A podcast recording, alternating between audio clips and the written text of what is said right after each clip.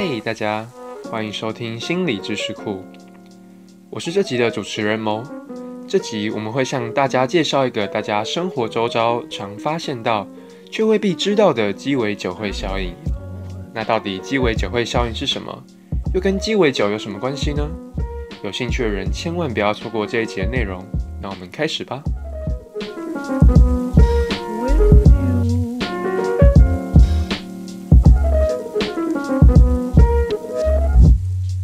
前几天啊，我在学校赶去上课的路上，我就突然听到有人重复的叫着“圣毛，圣毛”，我忙回头找啊，可是我始终没有办法在人海之中找出一个熟悉的面孔。然后我就急忙问我旁边的朋友问说：“哎哎哎哎，你刚有没有听到有人叫我？”他们都回说：“没有吧，而且人人那么多，我要怎么听出来？”可就在这个时候，那个声音又再次浮现。什么？我始终没有办法找到那个声音的来源。原来啊，是一群很讶异的朋友听着某个人说的故事，然后发出什么什么的惊叹声。Cocktail Party Effect，中文名为鸡尾酒会效应，这是一种人类常见的认知偏误。他在描述我们人啊，在双耳皆有听力的状况之下，我们可以在听力上进行注意力的分配。我们可以选择要将哪些声音听得更清楚，哪些声音可以选择被忽略。这个效应啊，可以用来描述两种我们生活中常见的神奇事情。第一种，就像我刚刚前面那个愚蠢的故事所述，我们可以在多种声音之中迅速听见那些对我们来说有意义的声音。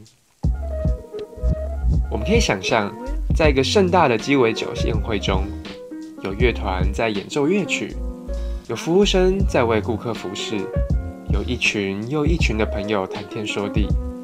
此时，我们的朋友走过来了，我们谈着上次见面是多久以前的事情，最近的生活有多精彩，未来又有什么展望？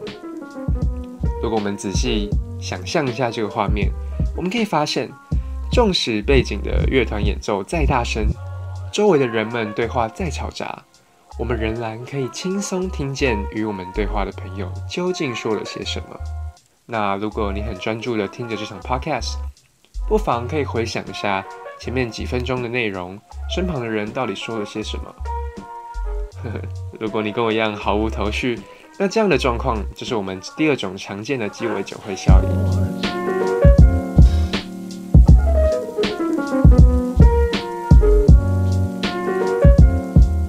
么，关于这个注意力分配的效应，它其实背后牵涉到心理学领域中意义重大且议论许久的注意力分配。在关于注意力的心理学理论之中，英国的英呃英国的心理学家 Donald Bradman 最早提出了早期过滤理论。他认为啊，注意这种东西就像是过滤器，不被注意的讯息。在讯息处理路径的早期就已经被处理掉了。换句话说，那些不被注意的讯息完完全全没有进入到我们大脑里面。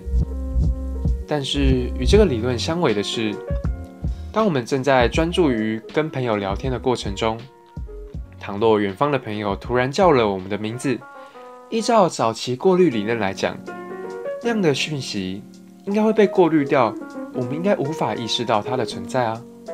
但是我们还是能够迅速地意识到那声音，所以早期过滤理论显然不符合事实。于是，另外一位心理学家 Ann Traceman 提出了减弱理论。他认为啊，那些不被注意的讯息其实没有消失，而只是被减弱了，所以我们没有办法意识到它的存在。但是依照这个理论来讲，我们还是不应该能够快速的对名字啊，或是那些对我们有意义的词汇做出反应啊。原来啊，是因为在所有的词汇之中，那些有意义的词汇需要造成刺激所需的阈值相对比较低。也就是说，我们大脑会对那些词汇比较敏感，所以就算被减弱了，我们还是能够一样意识到这样的讯息。